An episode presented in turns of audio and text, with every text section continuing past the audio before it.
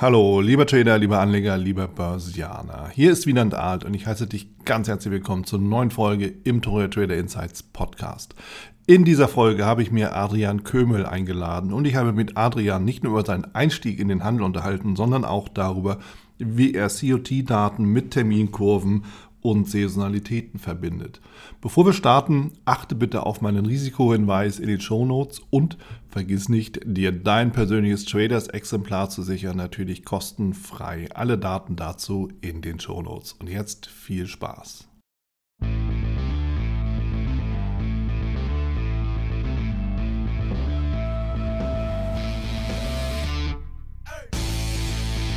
Ich bin hier mit Adrian Kömel und Adrian Kömel ist den meisten sicherlich bekannt über Surrogate Trading, aber auch über die Robbins World Cup Challenge, also halt die Weltmeisterschaft im Trading. Da ist er ja immer mit dabei in den vorderen Plätzen und deshalb freue ich mich natürlich sehr, sehr stark darüber, Adrian, dass du hier bist. Willkommen. Hallo, herzlich willkommen. Danke. Klasse. Lass uns direkt einsteigen, Adrian. Ähm, die Frage, die ich immer stelle und die viele auch interessiert, ist logischerweise, wie bist du eigentlich zum Trading gekommen?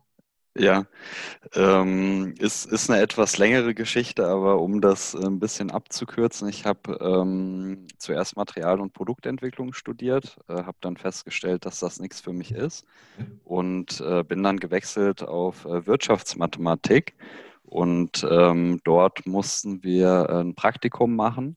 Und ähm, ich habe mich dann halt bei Deutsche Bank, UBS, ähm, den, den ganzen Großen halt beworben, weil ich auch immer schon ins äh, Wertpapiergeschäft einsteigen wollte. Mhm. Und äh, meine Mutter hatte mich da ziemlich genervt, dass ich halt noch viele andere Bewerbungen schreibe. Und ähm, dann hat die mir eine Bewerbung vorgelegt, wo äh, ich mich eigentlich gar nicht bewerben wollte, weil es gar nicht gepasst hat, weil es was mit Programmieren war und ich nicht programmieren kann. Mhm. Und dann hat mich halt so lange genervt, bis ich gesagt habe, komm, machst du die Bewerbung, du musst dich ja da nicht äh, melden oder du musst da ja nicht hingehen. Und äh, dann letztendlich bin ich dann in dem Unternehmen tatsächlich gelandet, äh, weil die noch andere Praktikumsstellen ausgeschrieben hatten. Mhm. Und ähm, so bin ich zum Trading gekommen, weil der damalige äh, Chef von mir, der Tobias, mit dem ich jetzt auch noch zusammenarbeite, ähm, de, äh, der hat halt schon jahrelang zuvor getradet und durch ihn bin ich dann halt zum Traden gekommen. Und ähm, das hat sich dann halt immer so alles nach und nach ergeben. Und seitdem, ich weiß jetzt gar nicht, wie lange das her ist, ich glaube so sieben Jahre ungefähr, mache ich das hauptberuflich. Mhm. Wow. Ja, weil es ist tatsächlich so, ich habe mal auf deiner Website geschaut, so ewig lange bist du ja noch gar nicht dabei ne, mit dem ja. Trading, aber dann bist du eben auch sofort eingestiegen und zwar auch sehr erfolgreich. Und deshalb ist natürlich die Frage, ja. was sind denn eigentlich deine ersten Schritte gewesen, um ja, eben auch so ähm, durchzustarten? Äh, die ersten Schritte waren halt, äh, dass ich vom Tobi sehr, sehr viel gelernt habe. Er selber war, ich glaube, zu dem Zeitpunkt, vielleicht, weiß nicht, fünf, sechs, sieben Jahre auch schon dabei. Mhm. Ähm, so dass ich halt viele Fehler nicht mehr selber machen musste und natürlich halt auch von seinen Erfahrungen profitieren konnte, dass er halt gesagt hat, okay, wir schauen uns halt mal den oder den Ansatz an, äh, das funktioniert gut.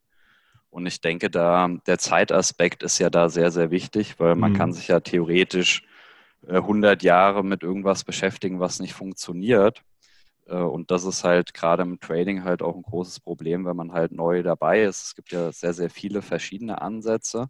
Ja. Und am Anfang weiß man ja gar nicht, was funktioniert, was funktioniert nicht so gut, was funktioniert vielleicht besser. Hm. Und ähm, dementsprechend habe ich halt von ihm sehr viel gelernt. Und äh, dadurch, dass er halt Programmierer ist, ähm, habe ich durch die Programme, die er geschrieben hat, halt das Ganze ja viel, viel schneller irgendwie lernen können, weil wir dann uns verschiedene, sagen wir mal, Situationen immer programmiert haben. Sagen wir mal zum Beispiel irgendeine Nachricht. Und dann konnte das Programm auch immer von Nachricht zu Nachricht springen, mhm. sodass du gar nicht ewig im Chart rumsuchen musst. Dann äh, hat das gleich Statistiken ausgespuckt, sodass du halt gleich testen konntest, okay, wie funktionieren Nachrichten, was passiert da. Und ähm, dadurch ging es halt ziemlich schnell und klar, da ich halt den großen Vorteil hatte, dass ich es halt von Anfang an Vollzeit machen konnte, halt auch durchs Praktikum und dann mhm. sogar ja auch noch bezahlt wurde, ähm, war es natürlich optimal. Perfekt. Also das ist natürlich tatsächlich ein etwas anderer Start, als ich eben oftmals auch so gehört habe. Oder auch, das stimmt. Ja, oder auch, auch bei mir oder bei vielen der, der Zuhörer sicherlich auch. Ja, das, das heißt, ähm, und genau das, was du sagst, wir können 100 Jahre oder hunderte Jahre äh, ausprobieren, wie die Dinge laufen und dann trotzdem nicht auf den grünen Zweig kommen. Und das Interessante ist ja, jeder, der einsteigt, läuft der Gefahr, das Rad völlig neu zu erfinden. Und am Ende genau da anzukommen, wo alle anderen auch schon waren. Ja, okay, haust du nicht den Chart voll mit einem Haufen irgendwie Indikatoren, sondern wählst gezielt aus. Ja, und am Ende treffen wir uns dann doch immer alle wieder bei der gleichen Systematik oder der ähnlichen Systematik und interpretieren die halt nur leicht anders. Also das ist zumindest meine oder meine Erkenntnis und daraus. Und äh, von daher dieses Thema, ich schließe jetzt mal raus zum Mentoring, steht da ja auch bei dir hoch im Kurs, oder? Ja, also ähm, sagen wir mal, ich habe äh, auch äh, natürlich dann geschaut oder äh, sagen wir mal so, wir haben mit dem statistischen Ansatz angefangen mhm. und äh, haben halt alles statistisch ausgewertet und äh, ich war da, ich war auch selber nie bei einem Seminar. Ähm, ich habe dann halt äh, geschaut, okay, was gibt es denn noch für Ansätze? und habe dann halt bei der Trading-Weltmeisterschaft geschaut, welche Händler sind denn gut, mhm. äh, wer ist denn vielleicht immer mal mit dem Ranking dabei. Ich denke, einmal mit dabei sein, das kann auch immer Glück sein, äh, aber wenn man jetzt ein paar Mal mit dabei ist, dann, dann wird das wenig mit Glück zu tun haben. Und äh, da ist, bin ich natürlich auf Larry Williams gestoßen, ist ja, ja, eigentlich so der, der bekannteste und der ja auch die COT-Daten ist ja auch ein großer Anteil von unserem Ansatz ja auch groß gemacht hat. Ähm, ich war dann tatsächlich auch bei ihm beim Seminar, aber das war mhm. erst jahrelang, ich glaube fünf Jahre, nachdem ich selber schon getradet habe. Mhm. Ja, ähm, Larry Williams ist natürlich der, der Gottvater sozusagen der, der Trading-Weltmeisterschaften. Ich glaube, wie viel 10.000 Prozent Gewinn hatte er? Ja, ich glaube, äh, so ein bisschen mehr, irgendwas mit 11.000, glaube ich. Ja, ja also aus diesen 10.000 Dollar muss man mitbringen. Ja. Und mit einer Million ist er weggegangen oder so ist mhm. in, dem, in dem Bereich, was echt respektabel ist für ein Jahr Trading. Ja, das ist, denke ich, ja. eine ganz, ganz gute Leistung, kann man mal machen. um, ähm, und das ist natürlich genau die Frage. Ich hatte mir tatsächlich auch schon so überlegt, Trading-Weltmeisterschaft mit so einer Performance erreichen die alle oder mit welcher Performance kommt man da eigentlich überhaupt schon so ins obere Feld oder vielleicht sogar auf das Siegertreppchen ganz nach oben? Ja. Ähm, ja, also die, die Performance vom, vom Larry ist natürlich schwierig zu toppen. Ne? Mhm. Also irgendwann könnte das vielleicht mal jemand machen, wenn, wenn die Wohler auch hoch ist wie in diesem Jahr. Mhm. Ähm, es ist halt tatsächlich jedes Jahr ziemlich unterschiedlich. Also es gab auch schon Jahre, äh, ich glaube, Andrea Unger hat ja auch öfters mal gewonnen. Ich glaube, in mhm. einem Jahr sogar nur mit 50 Prozent. Ähm, ist natürlich auch ein super Ergebnis, 50 Prozent ja, im Jahr. Aber wenn man jetzt halt mal überlegt, wie viele Leute da mitmachen äh, und dann der Beste gerade mal 50 Prozent, ja. ist natürlich eher ein bisschen wenig.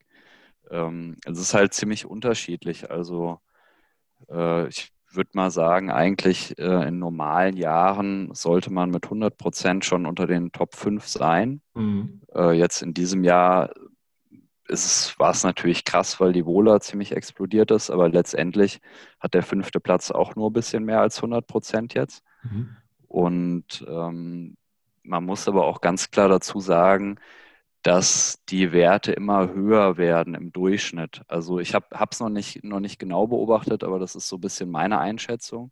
Äh, der Hintergrund ist ganz einfach, vor 30 äh, Jahren hat da ja fast keiner mitgemacht.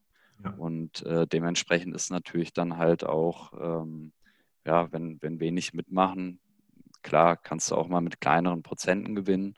Und äh, ich hatte auch, ähm, ich weiß gar nicht, vor einem Jahr war das, glaube ich, als ich da auch äh, Vierter äh, wurde, mhm. Äh, hatte ich mit dem, ähm, weiß jetzt gerade gar nicht, wie er heißt, mit dem, mit dem Robbins telefoniert gehabt und der hatte, glaube ich, irgendwas gemeint, so knapp 15.000 Teilnehmer sind es jetzt und es werden halt jedes Jahr immer mehr und mehr. Ja. Und dementsprechend, klar, umso mehr Leute dran teilnehmen, äh, umso höher wird auch die durchschnittliche Rendite, die man halt erzielen muss, um unter die ersten fünf zu kommen. Und ähm, ja, dementsprechend braucht man eigentlich mittlerweile schon fast 100 Prozent, um da irgendwie mit dabei sein zu können. Hm, um, um überhaupt irgendwie ins, ins Sichtfeld zu geraten. Mhm, jetzt stellt ja. sich natürlich die Frage, das ist jetzt aber auch reine Spekulation. Ja, wenn es früher so reichte mit 50 oder 100 Prozent, was ein Riesenergebnis ist, damit wir uns so richtig verstehen, ja. ja in, in. Auf, die, auf, auf Siegertreppchen zu kommen. Und heute brauchst du mehrere hundert Prozent, um überhaupt in Sichtweite zu, zu kommen. Woran liegt denn das? Was hat sich denn da am Trading verändert? Gibt es da, kannst du irgendwas greifen? Mm, also ich, ich würde sagen, es liegt an, an zwei Dingen. Also zum einen, äh, wenn du, sagen wir mal, es nehmen 100 Leute teil, die überhaupt gar keine Ahnung haben vom Trading, mhm. dann wird nach einem Jahr vielleicht einer äh, auch mal ein ganz gutes Ergebnis erzielt haben, liegt vielleicht bei 50 Prozent. Nehmen wir jetzt aber halt mal an, es sind 15.000 dabei, die keine Ahnung haben vom Trading. Dann wird halt vielleicht auch einer mal 100, 200, 300 Prozent äh, haben, also einfach mhm. das Gesetz der großen Zahlen. Äh, ich will jetzt natürlich nicht sagen, dass die, die, die daran teilnehmen, keine Ahnung haben. Die, die werden natürlich schon, schon Ahnung haben, aber was ich damit halt sagen will, einfach das Gesetz der großen Zahlen, umso mehr es sind, umso mehr könnten auch durch Zufall oder natürlich ho hoffentlich durch Können auch gute mhm. Ergebnisse erzielen. Ähm, aber ich denke auch, dass die kleinen Spekulanten immer besser und besser werden. Also das denke ich schon. Also ja. ich würde mal behaupten, vor allem durch das Internet, durch den Austausch, ähm, dass man Seminare, Webinare, was auch immer besuchen kann, äh, werden die Kleinspekulanten immer besser und besser. Und äh, die Kleinspekulanten haben halt äh, den größten Vorteil am Markt, klingt jetzt vielleicht erstmal so, ah, okay, was ist das für ein Vorteil, aber mhm. die kleinen Spekulanten machen sich selber nicht den Markt kaputt mit ihren Positionen. Ja. Und äh, das ist halt ein gigantischer Vorteil, wenn man halt mal überlegt, wenn man irgendwie ein paar Milliarden verwaltet und man will in irgendeinen Markt einsteigen, dann kann man äh, erstens keine Stop- und keine Limit-Orders benutzen. Mhm. Man kann auch nicht einfach Market irgendwie 100.000 Kontrakte reinschieben, äh, das ist einfach nicht möglich. Man muss immer und immer und immer wieder reingehen mhm. und macht sich halt selber den Preis kaputt. Und dementsprechend muss man oder kann man auch sagen, umso größer das Konto ist, umso kleiner ist die Rendite im Durchschnitt.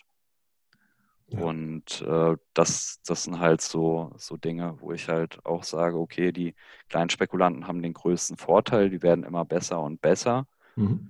Und dementsprechend würde ich schon sagen, dass wahrscheinlich in Zukunft auch die durchschnittlichen Renditen, um halt unter die Top 5 zu kommen, wahrscheinlich zunehmen werden. Wird mhm. jetzt nicht äh, exponentiell steigen, aber ich denke mal, in 20 Jahren werden da auch keine 15.000 Leute mitmachen, sondern vielleicht 150.000. Ja, wer weiß. Ja. Ich meine, wir hatten uns im Vorgespräch ja schon mal so ein bisschen darüber unterhalten, was da eigentlich so abgeht. Und dann ist ja auch so Zahlen, dass da irgendwie, ja, Leute wirklich eine super Performance hinlegen und von heute auf morgen auf einmal verschwunden ja. sind. Oder? Ja. Ich meine, ich kann mir vorstellen, dass sich das sicherlich in, im, im, Wettbewerb dann so ein bisschen zuspitzt. Aber mhm. es kann natürlich auch sein, äh, dass, dass es einfach ein Lucky Punch war. Oder wie siehst du das? Ja, ja, also ich, ich denke es tatsächlich, also man, man sieht, wie du schon angesprochen hast, wirklich jedes Jahr ähm, dass es den einen oder anderen gibt, der auch relativ schnell äh, sehr, sehr hohe Renditen erzielt. In dem Jahr war es zum Beispiel in der Weltmeisterschaft, die am 1.1. gestartet hat, ein Australier, ich weiß jetzt nicht mehr, wie er heißt, äh, der hatte an einem Tag, ich meine, 5000 oder 6000, irgend sowas, den genauen Wert weiß ich nicht, aber es war auf jeden Fall astronomisch. Mhm. Und hätte er das nochmal verdoppelt, dann hätte, hätte er Larry Williams dann überholt. Äh, und der war dann nach wenigen Tagen wieder komplett aus dem Ranking raus. Äh, dasselbe hatten wir jetzt auch bei der Weltmeisterschaft. Es gibt ja jetzt noch eine, die am 1. Juni startet und ein Jahr geht. Also es ist mhm. genau dasselbe, startet halt nur am 1. Juni und geht ein Jahr. Okay. Und äh, dort hatten wir jetzt gerade letzte Woche einen Kanadier, der war, war noch nie gesehen, dann innerhalb von, ich glaube, einem Tag auf ich weiß nicht, 160 Prozent, am nächsten Tag auf 40, am übernächsten weg. Mhm. Und äh, ist halt immer wieder dasselbe. Also ich denke, ich will es jetzt natürlich nicht unterstellen, aber ich würde jetzt mal behaupten, dass die Leute, bei denen das immer so passiert und es gibt jedes Jahr, ist immer wieder dasselbe, das, äh, das sind keine Trader, das sind einfach irgendwelche Zocker, die werden auch wenig Ahnung vom Handel haben, äh, weil jemand, der halt davon lebt, der Geld verdient, der wird wahrscheinlich erstmal gar nicht so weit nach oben kommen mhm. und der wird sich das halt auch nicht nehmen lassen. Mhm. Also äh, zum Beispiel, wenn, äh, wenn du das, den Kontoverlauf von, von uns siehst, äh, wir haben keine krassen Sprünge nach oben, wir haben aber auch keine krassen Sprünge nach unten. Also es ist eigentlich in der Regel eher konstant. Ja. Und ähm, dementsprechend, klar, ich, wär, ich werde wahrscheinlich nie 4000 Prozent bekommen. Ähm, aber mein, mein Interesse ist, ist ja nicht irgendwie mal einmal an einem Tag mit 4000 Prozent oben zu stehen, am nächsten Tag weg zu sein, sondern ich will das Ganze ja konstant machen und deswegen äh, lieber, ich bin äh, jedes Jahr, sagen wir mal, Fünfter mit, äh, mit, keine Ahnung, 80 Prozent, als einmal irgendwie mit 4000 dabei und dann nie wieder. Also diese mhm. Konstanz ist mir halt wichtig. Klar will ich natürlich auch gerne Erster sein, ähm, aber die Konstanz ist halt wichtig und wenn ich jetzt, sagen wir mal, so viel vorne bin, dann äh, reduziere ich halt auch den Einsatz und riskiere halt auch nicht mehr so viel. Ja. Ja, ich meine, was du da schilderst, sind zwei verschiedene Ansätze, die, die wir uns einfach auch bewusst machen müssen. Auf der einen Seite hast du eben wirklich professionelles Trading und professionelles Trading ist eben im Endeffekt den Marathon nicht nur zu gewinnen, sondern überhaupt erstmal zu bestehen. Ja. Und das andere ist dann irgendwie, ja, wie soll ich es nennen, ein Sprint. ja. Und das stimmt. Da kann es schon mal sein, dass du eben schneller bist, aber es geht eben schneller die Puste auch aus. Ja. Und wenn du nie aufpasst, ja. äh, so kann ich jetzt, so stellt sich mir das dar, ähm, dann stolperst du eben auch und du zahlst ja über deine eigenen Füße. Ja, so. Und das ist eben das, wenn du, das, das stimmt. Ja. wenn du innerhalb von kurzer Zeit tausende Prozent Punkte Gewinn machst, ja, das, das diese 5000 Prozent, das ist ja astronomisch, ja, mhm. dann hast du diese wahrscheinlich eher mit einem extrem hohen Risiko erkauft. Und dass das nicht ewig hält, liegt auf der Hand. Ja, das stimmt, ja. Ich denke, da kommt dann halt auch äh, vor allem noch die äh, Psyche dazu. Hm. Äh, sagen wir mal, auch wenn du so schnell so gigantische Ergebnisse erzielst, dann äh, wirst du wahrscheinlich ziemlich durchdrehen von der Psyche und denkst hier, du bist der Obergott und beste Trader aller Zeiten und was mhm. auch immer und bist super euphorisch. Und äh, den Satz hatte ich zum Beispiel auch im Buch geschrieben. Ähm, Trading sollte keine Achterbahn, Achterbahnfahrt sein. Mhm. Und wenn man halt wirklich merkt, man ist super euphorisch und denkt, jetzt klappt alles und ich gehe ein Riesenrisiko, so ist es ja dann meistens, dann sollte man eigentlich jeden Trade beenden und bis man mal wieder normal ist, auch keinen Trade mehr machen. Ja. Das äh, genau dasselbe Beispiel hatte ich tatsächlich äh, auch bei einem guten Kumpel von mir, der mhm. hat äh, letztes Jahr, also so vor knapp eineinhalb Jahren, sagen wir mal ungefähr, mit dem Traden angefangen, äh, weil er sich dann auch mal dafür interessiert hatte. Und ähm, dann hatte ich dem Konto hingestellt und der hatte auch bei der äh, Trading-Weltmeisterschaft teilgenommen. Und äh, dann habe ich ihm halt eine Strategie gegeben, dass er halt den äh, Wasser-Report analysieren soll. Ist äh, ein Report vom amerikanischen Landwirtschaftsministerium, mhm. der halt einmal im Monat rauskommt und hauptsächlich halt so die Getreidemärkte betrifft. Und ähm, dann habe ich halt auch gedacht, ja komm, der äh, macht da mal ein bisschen was, dann sieht er schnell, okay, das ist Arbeit, dann hört er auf. ähm, du wolltest ihn abschrecken. Nö, nicht unbedingt, aber sagen wir mal so, so im Laufe der äh, Zeit hat ja schon der ein oder andere Freund oder Bekannte äh, sich ja dann doch auch mal dafür interessiert und hat halt gesagt, hier kannst du mir das mal zeigen und so weiter. Und am Anfang habe ich mich ja da dann tatsächlich auch nochmal mit dem einen oder anderen hingesetzt, den ganzen Tag eben so ein bisschen was erklärt. Mhm. Und dann ist halt dann in der Regel halt auch nichts draus geworden. Und dann habe ich mir halt auch irgendwann gesagt, gut, ich verschwende jetzt hier nicht einen Tag, um irgendjemand was zu zeigen, die ganzen Basics und Anfängersachen äh, kann man sich ja auch die, die äh, kostenlosen Ausbildungsvideos von uns anschauen. Mhm. Da habe ich halt gesagt, mach das mal. Und wenn du ein paar hundert Stunden dich damit beschäftigt hast, dann können wir gerne auch mal was zusammen machen. Aber äh, die ganzen Basics halt nicht. Und damit hast du die meisten Leute ja dann auch schon abgeschreckt, weil man muss halt selber was tun. Ja. Und äh, der hat dann tatsächlich aber äh, echt viel gemacht. Also hätte ich nicht gedacht. Mhm. Und ähm, dann hat er sich auch den äh, Report äh, ein Dreivierteljahr angeschaut und äh, hat den ausgewertet und äh, hat dann halt auch danach gehandelt. Und dann ist er tatsächlich auch mit dem äh, Konto relativ schnell auf, ich glaube, 32.000 gekommen. Also hat, hat ja schon über 200 Prozent Rendite gemacht. Super Ergebnis. Und äh, dann war es tatsächlich auch so, dass er dann halt super euphorisch war und äh, gedacht hat, er ist jetzt hier auch bald Erster mit 1000 Prozent und was auch immer. Und dann habe ich halt auch genau dasselbe zu ihm auch gesagt. Hier hör auf mit dem Mist. Ähm, ich weiß, was passiert. Und dann hat er halt auch gemeint, ja, ähm, willst du mich jetzt hier so niedermachen und freu dich doch, dass ich so ein gutes Ergebnis erzielt habe. Hat ja. er auch zu ihm gesagt, na klar freue ich mich, das ist mega, was du erzielt hast und bei 200 Prozent war ich noch nicht und er ist ja noch nicht so lange dabei. Ja. Also super Ergebnis, aber ich habe halt zu ihm auch gesagt, ich weiß, wie das endet. Und dann hat er halt gesagt, nee, nee und alles. Und dann habe ich halt zu ihm gesagt, okay, komm, das ist mein Geld, was ich dir gegeben habe. Wenn das Konto bei 10.000 ist, dann hörst du auf. Mhm. Und ähm, dann habe ich tatsächlich auch so, so ein paar Tage nichts mehr von ihm gehört. Und dann vorher hat er sich jeden Tag gemeldet. Und hatte ich halt auch irgendwie mal gesagt, und hier, wie geht's, wie läuft's? Und ich hatte auch schon zum Tobi gesagt, hier, wart mal ab. Ähm, das hat schon einen Grund, wieso der sich nicht gemeldet hat. Und ja, dann ein äh, paar Tage später stand das Konto auf 7000. Ja. ja und ja, war dann natürlich halt erstmal blöd für ihn, weil der, der Gewinn wäre ja auch sein, sein Gewinn gewesen. Es wäre wär ja auch viel Geld für ihn gewesen. Ja. Und hat halt die Vereinbarung auch gebrochen. Ne? Ja. Ja, und ich glaube, das, was du schilderst, das kennen viele. Vielleicht jetzt nicht mit 200 Prozent, aber dieses Auf und Ab und äh, da hast man ein gutes äh, Setup oder hast man einen Lauf und dann funktioniert es und die Volatilität spielt mit, wobei Vola ja mal ein zweischneidiges Schwert auch ist.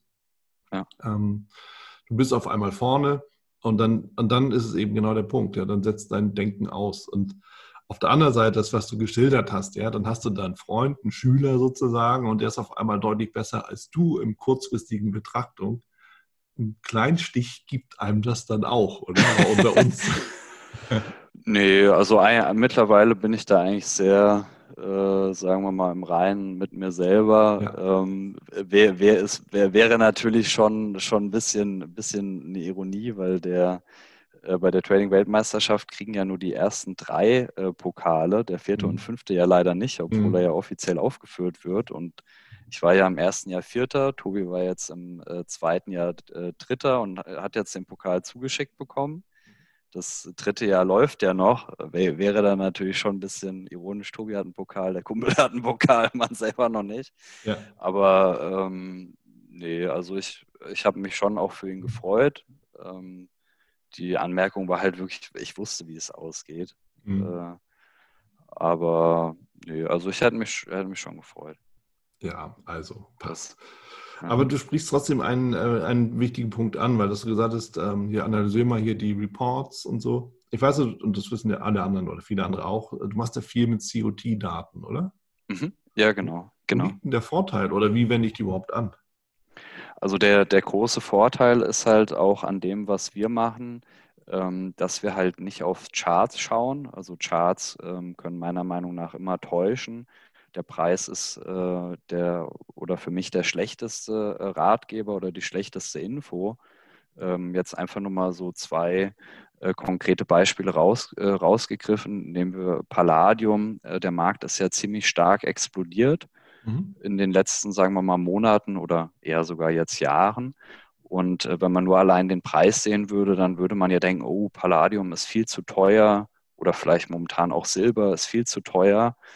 Und äh, wenn man sich die Daten anschaut, dann ist das halt nicht der Fall. Beide Märkte sind viel zu günstig. Und dann hat man vielleicht andere Märkte wie ähm, äh, Kaffee oder Zucker, die ja eher relativ weit unten sind vom Preis, vor allem halt Zucker. Und wenn man sich halt die Daten anschaut, dann sieht man, oh wow, die Daten sind gigantisch short. Also der Markt ist sogar viel zu teuer. Und äh, dementsprechend ist ja der Preis erstmal nur eine, eine subjektive Einschätzung.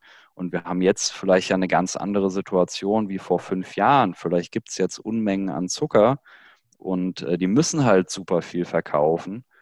Ähm, oder die Nachfrage ist ziemlich niedrig. Also ob etwas günstig oder teuer ist, macht nicht der Preis aus, sondern halt einfach die momentane Lage. Und das ist halt der große Vorteil. Ich möchte ja keine Bauchentscheidungen treffen. Ich möchte ja irgendwas haben, was ich äh, kontinuierlich machen kann und was wiederholbar ist. Und äh, dementsprechend brauche ich halt irgendeine Information, die mir halt sagt, ist ein Preis sehr günstig oder sehr teuer. Mhm. Und äh, das ist halt der Vorteil der COT-Daten, dass wir da halt auf Händler schauen, die ja sehr, sehr viel mehr Ahnung haben wie wir von dem jeweiligen Markt. Und äh, wir haben ja sogar nicht nur eine Meinung von einem Händler, sondern wir haben ja sogar die Summe der Meinungen. Das sind ja die COT-Daten. Und ähm, das ist dann halt der große Vorteil, dass ich den Markt nicht bewerten soll, sondern es machen andere für mich, die in Summe viel mehr Ahnung haben. Mhm. Und äh, dementsprechend ja, bin ich äh, ein sehr großer Fan von den COT-Daten. Ähm, muss aber halt auch sagen, ähm, die COT-Daten sind kein Timing-Instrument. Also man kann jetzt nicht davon ausgehen, dass äh, nur weil die COT-Daten, sagen wir mal, extrem long oder short sind, dass der Markt dreht. Daten ja. können auch immer noch extremer werden. Und ähm, man muss die COT-Daten halt auch immer in Verbindung mit den Terminkurven sehen. Also man kann COT-Daten nicht äh, alleine ähm, betrachten. Man muss es halt immer in Kombination mit den Terminkurven machen. Mhm. Die Börse ist ja nicht nur ein Ansatz, sondern da gehört ja viel mehr äh, noch mit dazu als jetzt nur COT-Daten. Mhm. Ja, aber es ist natürlich schon so, und das ist ja auch immer die gleiche Situation gilt ja auch im Endeffekt für Aktien und für Unternehmen. Ja, nur weil ich weiß, dass irgendwie das Produkt XYZ jetzt nicht der große Wurf ist, heißt das noch lange nicht, der Markt setzt das auch um in den Preis für die Bewertung des Unternehmens. Zum einen. Und das Gleiche ist eben auch, nur weil ich weiß, dass irgendwie ja viel mehr Kaffee am Markt ist, als der Preis wiedergibt, heißt noch lange nicht, dass der Preis das im nächsten Moment wiedergibt, wenn ich shorte. Muss ja. ja, ja. Sondern das kann ja ewig dauern, oder wie Keynes sagt, der irgendwie ähm, das, oder, oder, oder nicht Keynes, sondern wer war das? Ich glaube Costolani. Oder einer von den beiden halt. Ne, wie auch immer. ja, das, oder, das, beide. oder beide. Wahrscheinlich haben es beide gedacht. Einer hat es gesagt. Das ist ja auch wurscht. Ne? Also zumindest es geht ja darum, ähm, nach dem Motto, dass dir schneller das Geld ausgehen kann, als das irgendwie. Äh, ah, ja, ja. Ich glaube, das hat Costolani gesagt. Ja. ja. Nachdem er es von Keynes gehört hat. So. Das, das, stimmt, ja. ja, wenn man, wenn man unendlich viel Geld hat, dann ist es einfach. dann kann man das ewig halten. Ja. Aber das ist ja bei den wenigsten der Fall.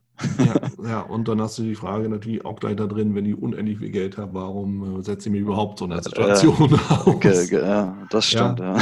So, und dann haben wir eben wieder das Thema Trading. Warum tradet man natürlich auch, um Geld zu verdienen? Und da ist Timing natürlich auch wichtig.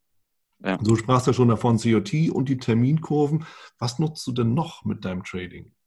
Worauf also ich, ver äh, ich verbinde die äh, COT-Daten mit äh, Terminkurven und mhm. allein wenn man nur das beides kombiniert, dann wird man halt schon feststellen, dass allein nur das schon das Trading deutlich verbessert. Mhm. Weil jetzt sagen wir mal krass gesagt, wenn wir extreme Short-Daten haben von den COT-Daten, und jetzt läuft der Markt in ein Angebotsdefizit und das können wir halt anhand der Terminkurven sehen. Das nennt man Backwardation dann äh, wäre es natürlich äh, blöd, wenn man dann short geht, wenn wir ein krasses Angebotsdefizit haben, dann wird der Markt in der Regel steigen. Und äh, oft werden zum Beispiel die COT-Daten dann gar nicht noch shorter, sondern gehen halt vielleicht eher in die andere Richtung. Mhm. Und ähm, dementsprechend alleine diese Kombination ist schon Gold wert. Äh, wir verbinden das Ganze noch mit den äh, Saisonalitäten vor allem im äh, Rohstoffbereich sind die Saisonalitäten ja interessant. Äh, obwohl ich halt auch sagen muss, die Saisonalitäten benutzen wir nur als ähm, Positionsmanagement. Ich würde niemals äh, aufgrund einer Saisonalität einen Trade machen. Das viel, wäre viel zu riskant, sondern halt immer nur in Verbindung mit den anderen Daten. Mhm. Und äh, dann haben wir halt noch äh, verschiedene Timing-Instrumente, äh, die halt vor allem auch aus dem Volumen kommen. Und äh, wir verbinden das Ganze dann halt noch mit dem Volume Profile und mit dem Footprint Chart. Und äh, dementsprechend sieht man halt schon viele, viele Ansätze an sich. Ähm, der ein oder andere handelt ja nur nach COT-Daten, der andere vielleicht nur nach Volume Profile. Und wir verknüpfen halt äh, mehrere Elemente, ähm, weil wir halt zum Beispiel auch sagen, okay, äh, oder ich stelle mir die Börse wie so eine Art Puzzle vor und äh, die COT-Daten sind vielleicht ein paar Puzzlestücke in der Mitte. Das sind ja die wichtigsten Puzzlestücke in der Mitte, dass man auch ein bisschen was von dem Bild sieht. Ja. Aber es sind halt nicht nur ein paar Puzzlestücke, also nicht nur ein Ansatz, sondern wir müssen halt auch noch ein bisschen weiter schauen. Diese ganzen Ansätze gehen ja auch äh, fließend ineinander über. Also man kann die Börse jetzt nicht so, so stumpf ähm, in eine Schublade schieben, sondern es sind ja viele Dinge.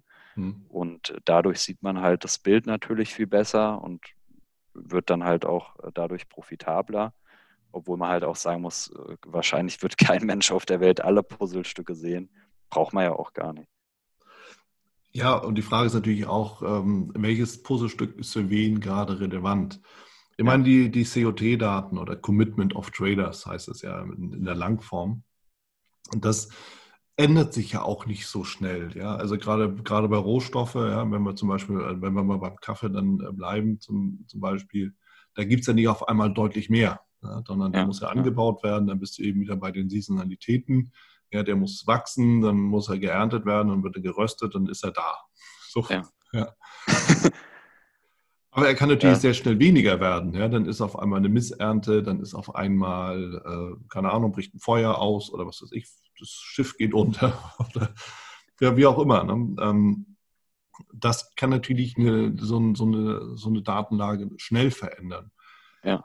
Wenn du jetzt siehst, es gibt zum Beispiel einen Nachfrageüberhang, äh, das heißt, es gibt einfach zu wenig, ähm, dann schlägt es ja auch in den COT-Daten nieder. Gehst du denn dann immer nur long beispielsweise in der Hoffnung oder in der Annahme, dass der Preis eben dann steigt, weil einfach der Nachfrageüberhang da ist? Ähm, äh, meinst, meinst du gen generell jetzt oder? Ja. Also wo suchst ähm, du dann suchst du dann mehr Long-Chancen oder gehst du trotzdem Long und Short, obwohl dir die Daten angeben, ähm, es ist eher der Nachfrageüberhang, also Preissteigerung ist eher hm. wahrscheinlich. Ähm, also ich handle generell, also klar, ähm, handle ich natürlich immer Long und Short, aber ich mhm. handle immer nur in eine Richtung. Also äh, sagen wir mal zum Beispiel die Daten, so wie du gesagt hast, sind jetzt äh, Long, mhm. dann, äh, dann handle ich auch immer nur in Long-Richtung. Ja. Ähm, zum Beispiel auch, äh, sagen wir mal, wir haben jetzt ein Angebotsdefizit, wir sehen das an der Terminkurve, wir äh, haben eine Backwardation, äh, dann gehe ich davon aus, dass der Preis ja relativ stark steigen wird. Ähm, natürlich kann es auch sein, dass der an vielleicht guten Volume Profile Levels auch mal den ein oder anderen äh, Tag dagegen läuft. Äh, aber ich handle dann auch immer nur in die übergeordnete Richtung, weil halt einfach die Wahrscheinlichkeit und Trefferquote deutlich höher äh, sind und das Risiko halt auch dementsprechend kleiner. Mhm. Deswegen kann man sich es eigentlich so vorstellen von dem Handel von mir. Es ist auch super langweilig, weil ich bin eher jetzt langfristiger Händler. Also bei dem Handelsansatz von mir muss man jetzt nicht äh, am Computer sitzen während dem Handelstag. Mhm. Äh, und ähm, dementsprechend kann man sich so vorstellen, ich mache meine Analyse am Wochenende von den COT-Daten, äh, schaue, gibt es interessante Märkte. Die meisten Märkte sind ja eher uninteressant, weil die Daten halt einfach irgendwo relativ mittig sind. Und äh, dann schaue ich natürlich jeden Tag, ob von den Terminkurven äh, Signale reinkommen. Das kann ja jeden Tag passieren, dass ja. da eine Veränderung drin ist. Und äh, dann habe ich halt so meine übergeordnete Richtung und dann mhm. vielleicht von, sagen wir mal, 30 Märkten, die ich handle, sind dann vielleicht fünf bis zehn interessant. Und bei denen warte ich dann auf Tagesebene halt auf Einstiege oder schaue halt mit dem Volume Profile, äh, wo ich halt in den Markt äh, reinkomme. Und alles, was ich halt vom Volume Profile mache, mache ich halt mit Limit Orders. Das heißt, der Level ist halt schon äh, Tage, Wochen, Monate vorher bekannt. Mhm. Und dann lege ich halt einfach meine Limit Order dahin, den Stop dahinter. Und ob die Order ausgeführt wird, wird natürlich nicht jede Order ausgeführt, aber da muss ich halt ebenfalls nicht am Computer sein. Also generell, der Handelsansatz von mir ist relativ langweilig, aber äh, ich brauche brauch ja keine Action. Und mhm. äh, ich brauche ja auch keine hunderte Trades am Tag oder sowas. Und das finde ich natürlich auch nochmal interessant, weil du sagst, du, du kriegst die COT-Daten, kriegst du dann deinen langfristigen Ansatz oder halt in den grundsätzlichen übergeordneten Ansatz. Dann siehst du durch die Terminkurven, da ist Bewegung drin. Und dann positionierst du dich erst anhand kurzfristiger Signale. Und das können ja auch Gewinnmitnahmen sein oder das, ne, also die Tagesschwankungen, die du dann einfach hast, die einfach da sind, jetzt unabhängig von der übergeordneten Richtung. Der Markt schwankt ja halt auch. Ja. Ähm, dass du dann einfach dir ein günstiges Level suchst, wo du sagst, dort will ich rein und entweder wirst halt abgeholt oder eben nicht. Genau, ja. Mhm, okay. Ja. Wie sieht denn dein, dein Risikomanagement aus? Ja, also ich äh, halte zum Beispiel nicht viel von diesem ganzen 1% äh, Positionsmanagement mhm. äh, etc. oder, oder halt auch variabel, ähm, sondern ich position oder, oder sagen wir mal so, wenn man das jetzt mit einem 1% Positionsmanagement macht, dann würde ich jetzt behaupten, dass man sich ja gar keine Gedanken erstmal um den Trade macht, weil man ja jeden Trade ja gleichgewichtet. Mhm. Und mhm. ähm, es ist ja nicht jeder Trade gleich. Wenn ich jetzt zum Beispiel verschiedene Signale nehme, zum Beispiel ich habe Trades von den COT-Daten, Trades von den Terminkurven, Trades vom Volume Profile, ja. dann habe ich ja immer eine andere Trefferquote und äh, habe ja auch immer einen anderen Erwartungswert. Also was macht denn ein Trade im Durchschnitt an Gewinn? Und äh, dementsprechend, wenn ich jetzt zum Beispiel ja feststelle, okay, vielleicht äh, die Terminkurven-Trades, die kommen zwar nicht so oft vor, aber ich habe hier eine höhere Trefferquote, ich habe hier einen, einen höheren Erwartungswert, dann wäre ich doch blöd, wenn ich nicht sagen würde, okay, dann gewichte ich doch das mit mehr Kontrakten. Ja. Und äh, dementsprechend gewichte ich halt immer nach, ähm, nach Wahrscheinlichkeit und halt auch nach, ähm, ja, wie soll man es sagen, also wie gut die Daten sind. Also äh, wir schauen ja noch verschiedene andere Dinge von den COT-Daten an, zum Beispiel auch die Großspekulanten, das Open Interest. Und wenn jetzt zum Beispiel irgendwie die Daten ganz interessant sind, wir haben zwar ein Signal, aber die anderen Daten passen nicht, die Saisonalitäten passen nicht ähm, oder sprechen vielleicht so da, äh, sogar dagegen, äh, dann sage ich halt, okay, es gibt hier nicht viele Kriter Kriterien, Natürlich mache ich im Erwartungswert mit dem Trade Gewinn, sonst bräuchte ich ihn ja gar nicht erst machen. Ähm, aber es sind nicht so viele Daten auf unserer Seite. Und dann gehe ich halt eher mit der Position ein bisschen runter. Wenn wir jetzt aber zum Beispiel Daten haben, wie jetzt auch vor ein paar Wochen in Korn, wir haben ziemlich extreme Daten, teilweise die extremsten Daten aller Zeiten. Wir sind unter den Produktionskosten. Die mhm. Saisonalität wird jetzt bald interessant. Die Großspekulanten waren auch äh, interessant. Dann erhöhe ich dann da halt deutlich meine Positionsgröße. Ah, okay. Also du hast so, so Premium-Setups in dem Sinne, wo du sagst, also die wahrscheinlich hier, hier geht alles in eine Richtung. Da setze ich nochmal einen Pfund mehr und es gibt so, naja, durchschnittliche bis weniger interessante Setups und dementsprechend hast du deine Positionsgröße halt etwas reduzierter, genau. so verstehe ich das. Okay. Ge ge genau, ja. Und de dementsprechend ist es dann halt auch so, ähm, ich habe auch schon viel kurzfristig gehandelt, aber ich äh, bin dann immer mehr von dem kurzfristigen Handel weg in den langfristigen Handel und äh, denke mir halt, mein Ziel ist es ja, Geld zu verdienen. Das ist ja keine Beschäftigungstherapie, dass ich äh, hier Action brauche und hunderte Trades machen muss. Und äh, dementsprechend ist halt der Fokus ganz klar darauf, äh, deutlich weniger Trades, mhm. dafür dann aber halt äh, bessere Setups. Und ähm, dementsprechend hatte ich mir auch schon überlegt, eigentlich würde es fast reichen, wenn man vielleicht zehn Trades im Jahr macht. Machst du halt die mit einem höheren Positionsmanagement und ähm, die Trades laufen dann halt auch ein bisschen. Also ich bin dann auch schon ein paar Wochen in den Trades in der Regel halt investiert. Mhm. Was natürlich sich sehr verlockend anhört, wenn du einfach ein bisschen Ruhe haben willst, das Ganze nebenbei läuft und du dich um andere ja. Dinge kümmern kannst. Setzt allerdings natürlich voraus, und das ist ja immer die Krux für viele, die eben anfangen, um eben wirklich mit zehn Trades durchs Jahr zu kommen und eben auch wirklich davon leben zu können, brauchst du halt die entsprechende Grundlage. Und das, heißt, das ist ja dann ja. das Konto und die Kontogröße. Oder du machst mit deinen zehn Trades eben jeweils äh, 1000 Prozent. Dann sind wir wieder ja. beim Zocken. das stimmt, ja. ja, ja. Nee, ganz, ganz so wenigstens dann auch nicht. Ähm, das, das, das stimmt natürlich, aber sagen wir mal, selbst wenn du jetzt das Ganze nebenberuflich machst und hast jetzt nicht so ein großes Konto, dann würde ich sogar eher behaupten, du wirst wahrscheinlich mit 10 Trades mehr Gewinn machen, als wenn du 1000 Trades im Jahr machst. Ähm, wenn du dir halt wirklich die, die guten rauspickst mhm. und äh, sagen wir mal, äh, ich habe dann auch bei den Trades jetzt keine irgendwie 50 Ticks Gewinn oder sowas, sondern es sind dann halt auch mal 500 Ticks oder mal noch mehr. Und sagen wir jetzt mal, mal einfach, äh, wir machen 10 Trades im Jahr, äh, davon sind äh, sieben Gewinner, drei Verlierer und du machst bei jedem vielleicht im Durchschnitt 400, 500 Ticks, dann hast du damit auch schon, denke ich, ein ziemlich gutes Ergebnis erzielt. Definitiv. Was du ja dann auch regelmäßig beweist ja. in den äh, Wettbewerben oder im, im, in der World, äh, äh, im, im, World Cup, in der Weltmeisterschaft. Ja. ja. Du sprichst damit aber auch einen wesentlichen Punkt an, der eigentlich auch eine, eine Grundvoraussetzung für erfolgreiches Trading ist, nämlich Disziplin und auch ja. Geduld. Ja? Wenn ich zehn Trades im Jahr mache, muss ich halt warten, ne? um, um einfach mal dabei zu bleiben. Ja? Also ist, ich muss warten. Ich muss warten, dass wirklich was passiert, was mich auch anspricht, wo einfach die Chancen sind und die Wahrscheinlichkeiten. Ja. Und jetzt unabhängig davon, ob ich jetzt Intraday halt handle oder End of Day, ich muss mir das angucken und im Zweifelsfall eine Entscheidung treffen, dass ich eben auch nichts mache. Mhm. Und jetzt ist die Frage, Thema, damit sind wir ja eigentlich auch bei der Psychologie, die hat es ja auch schon mal mit angesprochen. Wie gehst du mit, die, mit dieser psychologischen Situation um?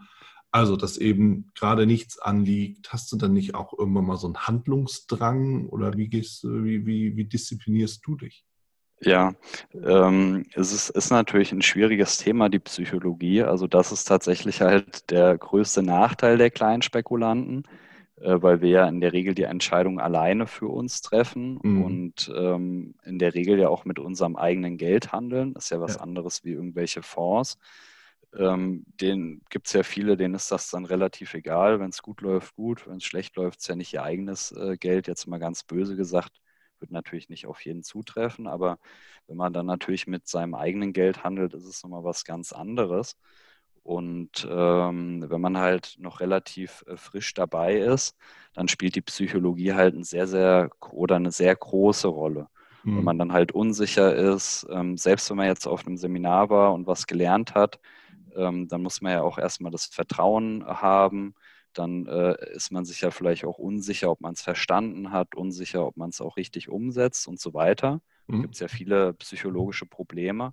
Und es ist natürlich halt auch was, wenn dann halt auch dein Konto halt auch mal um hunderter Beträge oder vielleicht tausender Beträge oder, oder was auch immer schwankt, ähm, ist es natürlich am Anfang auch nicht so einfach. Also ich habe tatsächlich äh, damals nicht mit meinem eigenen Geld äh, angefangen zu handeln. Und als der Markt dann da schon ganz gut geschwankt ist, da, da war ich dann selber auch schon äh, ein bisschen nervös bei einem Future-Kontrakt. Und ähm, jetzt mittlerweile interessiert mich das gar nicht mehr. Also mit der Zeit wird man halt gelassener, man weiß, wie es läuft, man hat die Situation schon äh, x-mal erlebt hm. und man vertraut seinem System, man vertraut äh, sich selber. Und da wird man halt einfach ein bisschen gelassener. Ähm, aber klar, man macht auch immer noch Fehler. Und ähm, ich würde halt, ist jetzt vielleicht nicht für jeden was, obwohl ich es wirklich jedem empfehlen kann. Äh, aber ich mache äh, halt auch viel in die Richtung, sagen wir mal, Gesundheit, äh, Sport und vielleicht auch, äh, sagen wir mal, in Richtung Meditation, äh, Kältetraining, Atemtechniken. Und ähm, da habe ich auch das ein oder andere Video äh, drüber gemacht, ist super interessant. Äh, oder halt auch allein sich mit der Psychologie besch äh, zu beschäftigen. Wieso reagiert man vielleicht auf manche Situationen so? Ist man denn wirklich glücklich und zufrieden? Was will man im Leben? Wie kann man vielleicht das verändern und vielleicht auch seine Grundeinstellung mal ändern? Dass man halt gar nicht mehr meckert, ähm, sondern halt auch alles erstmal positiv sieht. Also es gibt ja auch viele Dinge, die erstmal halt negativ äh, erscheinen, aber dann im Nachhinein stellt sich heraus, okay, das war gut so, dass das so passiert ist. Und ähm, ich denke mal, wenn man sich damit halt viel beschäftigt, dann hat das auch einen großen Einfluss aufs Trading. Also äh, wenn man allgemein glücklicher ist, man ist gelassener, ist zufrieden, dann wird man meiner Meinung nach auch äh, bessere Ergebnisse im Trading erzielen. Und deswegen würde ich halt oder kann jedem nur empfehlen, sich damit äh, stark zu beschäftigen, vor allem halt am Anfang. Wenn man lang mhm. dabei ist, dann ist es nicht mehr so, äh, dann hat man halt alles schon gesehen, aber vor allem am Anfang kann ich das sehr empfehlen. Mhm. Spannende Sache, weil klar, Disziplin, ich glaube, das wissen wir alle. Aber so ein Punkt, den du ja nanntest, unter anderem ne, Vertrauen in die Strategie, dazu brauche ich natürlich auch erstmal Erfahrung. Ich muss erstmal ja, sehen, ja. wie funktioniert das Ding. Ich muss es vor allen Dingen auch verstehen um zu verstehen, wie das funktioniert, muss ich mich natürlich mit der ganzen Materie auch mal intensiv beschäftigen. Da muss ich es ausprobieren, da muss ich die Stellschrauben anwenden. Dann kann ich sagen, okay, jetzt passt es für mich. Ja. Also das ist zumindest so, meine Philosophie. Das, das, muss ja passen, ne? wie so ein Handschuh, maßgeschneidert, damit ich überhaupt loslassen kann. Und mhm. Ja, das ist so, ähm, wenn ich das mache, was andere mir sagen, dann vertraue ich zwar denen, aber bin trotzdem immer nicht ganz sicher, ob das so funktioniert oder nicht. Und deshalb glaube ich, das ist ein wesentlicher Punkt.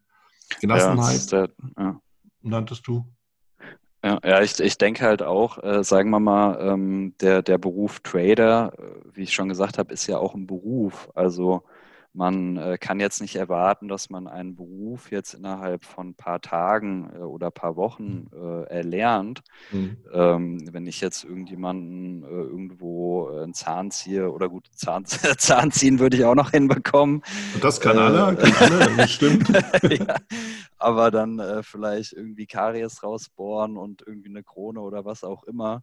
da, da, da werde ich ja auch ähm, ja sehr lange brauchen, um das zu verstehen und um das halt auch richtig hinzubekommen. Mhm. Und äh, dementsprechend ist es halt so, äh, dass ich jetzt jemanden am Zahn rum, rumfummeln kann. Äh, das, das wird wahrscheinlich nicht passieren. Also da ist eine Riesenschwelle, weil ich ja halt die Ausbildung, Studium etc. erstmal machen muss. Ja. Aber der Beruf Trader, den kann ja jeder sofort innerhalb von ein paar Minuten umsetzen, weil man sich ja nur ein Konto aufmachen muss, Charting-Plattform und dann kann man den Beruf, sagen wir mal in Anführungsstrichen ja direkt schon ausüben. Natürlich nicht erfolgreich, aber man kann ihn halt direkt ausüben und das ist halt die Sache. Ähm, man äh, kann jetzt nicht erwarten, dass man jetzt innerhalb von paar Tagen, Wochen äh, da jetzt irgendwie super reich, Millionär oder was auch immer wird. Ähm, das dauert einfach. Es ist ein Beruf wie jeder andere. Es ist vielleicht noch ein bisschen schwieriger, weil es gibt jetzt, wenn man äh, Zahnarzt oder Zahnmedizin studiert, dann gibt es ja einen genauen Weg. Also es gibt einen genauen Ablaufplan, was man machen muss, dass man erfolgreich wird. Und das gibt es ja im Trading in dem Sinne nicht. Also es gibt keine Ausbildung es, äh, oder sagen wir mal, es gibt keine staatliche Ausbildung an der Universität. Mhm. Und es gibt ja viele Wege, die erfolgreich sind. Es gibt ja nicht nur den einen Superweg, dann wird den ja wieder jeder machen, wird ja wieder auch nicht funktionieren, weil die Börse Nullsummenspiel ist. Mhm. Und äh, das ist halt so ein bisschen äh, die Sache. Man braucht halt einfach die Zeit. Und äh, da ist es natürlich vielleicht auch so, dass äh, der ein oder andere auch nicht so lange durchhält. Also der ein oder andere sagt dann vielleicht nach einem Jahr, oh, ich krieg's nicht hin. Und wenn er vielleicht fünf Jahre dabei gewesen wäre, dann, dann wäre er dann auch profitabel geworden. Ja. Das ist halt auch ein Punkt, dass äh, da halt vielleicht viele nicht so diese Ausdauer oder Geduld haben. Ja. Also Oder es halt, halt auch falsch dargestellt wird oft. Also ist ja, ja vielleicht auch sehen, manche YouTube-Videos in irgendwelchen Sportwagen oder so, man wird dann schnell reich, ja. Äh, dass die Börse immer so falsch dargestellt wird. Äh, das, das ist nicht der Fall, das wird auch nicht funktionieren. Das ist viel Arbeit, harte Arbeit und das dauert einfach. Ja, ja. Also wie gesagt, du sprichst da ganz, ganz viele und vor allem auch wichtige Punkte an. Und ich fasse das nochmal zusammen, weil es einfach so elementar ist. Ne? Trading als Job.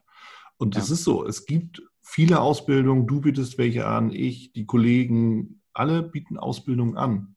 Wir haben alle ähnliche Elemente da drin, behaupte ich einfach mal, aber auch mhm. viele individuelle. So, und das ist eben genau der Punkt. Jeder muss ja so seinen Weg dabei suchen und auch finden und einfach gucken, was passt zu mir damit ich eben dem Ganzen halt auch so vertrauen kann. Denn du handelst eher langfristiger, bist mit ein paar Signalen im Quartal, ich mache das ein bisschen kürzer, zufrieden. ich äh, schaue mir das ganze Intraday an und alles, was dazwischen ist. So, und jetzt komme ich dann irgendwie als Neuer an und sage, hey, ich habe eine Kreditkarte, nimm mal die 500 Euro aufs Konto und ich habe schon gekündigt, was muss ich jetzt machen? Also das funktioniert ja. logischerweise nicht. Ja. Das kann gar nicht gehen, weil natürlich, so wie du richtig sagst, ja, es muss aufgebaut werden. Ich bin halt Lehrling und irgendwann bin ich überhaupt erst Profi. Ja. Aber es dauert. Es dauert eben, so wie in jedem anderen Job auch. Und der Zahn ziehen können wir alle. Ob das dem, ob das dem Patienten gefällt, ist eine andere Geschichte. Aber es ist halt nicht stimmt, professionell. Ja. So, ja, und das ist einfach ein wesentlicher, wichtiger Punkt. Ich kann es nur unterstreichen. Ja. Wo wir gerade bei Beginnern sind, damit kommen wir auch so langsam zum Ende, Adrian. Ähm, ja. Deine Empfehlung an jemanden, der einsteigt, was ist deine wichtigste und geringste Empfehlung? Also die, die wichtigste Empfehlung ist, denke ich halt, dass man sich halt auch einen guten Plan macht, äh, mhm. wie man das Ganze halt angeht, äh, dass man halt auch schaut, wie man das halt zeitlich äh, umsetzen kann.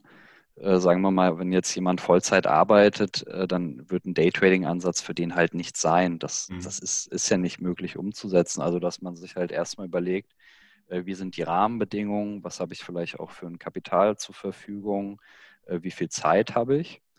Ähm, und dann ist, ist, ist jetzt eigentlich auch gar keine Werbung, weil es muss jetzt auch nicht jeder zu meinem äh, Seminar oder auch zu deinem Seminar kommen, aber ich würde grundsätzlich halt immer empfehlen, sich äh, ausbilden zu lassen, weil das äh, größte Problem ist ja schon, wie angesprochen, die Zeit, mhm. dass halt auch viele gar nicht schaffen, so lange dabei zu bleiben. Und man muss sich jetzt halt auch mal überlegen, wenn man das Ganze im Selbststudium macht, dann müsste man noch das Glück haben, dass man mit den richtigen Ansätzen anfängt. Wenn man mit Ansätzen anfängt, die nicht funktionieren, dann kann man ja jahrelang sich damit beschäftigen. Äh, alleine dann würde ich mal behaupten, wird man sieben bis zehn Jahre mindestens Vollzeit brauchen, um erfolgreich zu sein, wenn man es im Selbststudium macht. Und dementsprechend äh, kann ich halt nur empfehlen, sich ausbilden zu lassen, weil alleine das spart jahrelang an Zeit. Alleine, dass man die Ansätze mitbekommt, was macht derjenige, ähm, wie denkt der, äh, vielleicht auch das Regelwerk ähm, und dass man sich dann halt damit beschäftigt, spart halt Unmengen an Zeit. Und äh, dementsprechend dann halt auch immer gucken, bei wem passt der Ansatz äh, zu einem, kann ich das überhaupt auch umsetzen. Und ja, das, also das, das würde ich immer empfehlen. Und halt auch zu schauen, wer, wer macht was, wer kann einem was beibringen ähm, und so weiter. Ja, was spricht mich an? Ja, so. Ja, ja. Hm. Und wenn ich schon länger dabei bin, ich kenne die Charttechnik, ich habe die Bücher gelesen, ja, was ist dann die Empfehlung? Wie, wie komme ich dann wirklich auf den grünen Zweig oder woran muss ich besonders arbeiten, damit ich eben wirklich zum Profi werde? Ja. Also von, von daher, das sind ja alles Fragen, die einen dann ständig beschäftigen und ähm, die man auch weiter verfolgen folgen muss und ver verfolgen kann. Also nach ja. meiner persönlichen Meinung ist es ja wirklich so, das hört dir nie auf, das Lernen. Nee, das hört nie auf. Also das, deswegen finde ich es ja auch äh, so, ein, so einen schönen Beruf. Also zum einen kann man ja immer noch mehr lernen, man kann ja immer noch äh, sich, sich weiterbilden oder mhm. weiterkommen. Also man ist nicht begrenzt. Ja. Und der Riesenvorteil ist halt auch, man wird halt auch, äh, umso älter man wird, umso besser wird man. Also das ist ja halt auch nochmal ein Riesenvorteil. Mhm. In vielen Berufen ist es ja eher, äh, ist das Alter ja vielleicht eher ein bisschen negativer. Ja. Ähm, und im Trading, du, ich kann das Ganze mit 70 noch machen. Larry Williams ist ja jetzt, glaube ich, schon fast 80. Der, der tradet immer noch. Ja. Man kann es machen, wo man will, wie man will. Ist unabhängig. Ja. Der, der Job Trader wird nicht gekündigt. Also die Börse wird es auch noch in 50 Jahren geben. Hoffentlich auch für alle zugänglich. Das ist halt immer so ein Punkt. Aber ja, ja, genau. Ja. Klasse. Adrian, vielen lieben Dank für deine Zeit und die ganzen Einsichten, sehr, sehr Einblicke und Inputs. Und äh, ich sag mal, auf bald. Mach's gut. Tschüss. Bis bald. Tschüss. Das war's auch schon wieder hier im Torero Trader Insights Podcast. Ich freue mich, dass du dabei warst und ich wünsche dir natürlich viel Erfolg bei der Umsetzung der Impulse denn äh, wenn wir über Impulse sprechen, dann heißt es natürlich auch für dich, dass du überlegen musst, wie kann ich das in meine persönliche Praxis am besten auch umsetzen, adaptieren und dabei halt eben alles Gute, viel Erfolg. Wenn dir der Podcast gefällt, dann teile ihn auf jeden Fall mit deinen Freunden, Bekannten und all denen, von denen du weißt, dass sie sich für Börsenhandel und Trading interessieren. Hinterlass mir gerne auch eine Bewertung oder schick mir eine E-Mail, wenn du mit mir in Kontakt treten möchtest. Folge mir auf Facebook und vergiss nicht den Newsletter zu abonnieren der Torero Trader School, um eben immer auf dem aktuellen Stand der Dinge zu sein, was Veranstaltungen, Ausbildung, Schulung, Vorträge oder auch neue Artikel angeht. In dem Sinne freue ich mich aufs nächste Mal gemeinsam mit dir, wünsche dir viel Erfolg, alles Gute, bis zum nächsten Mal bei Torero Trader Insights, dein Wieland Alt.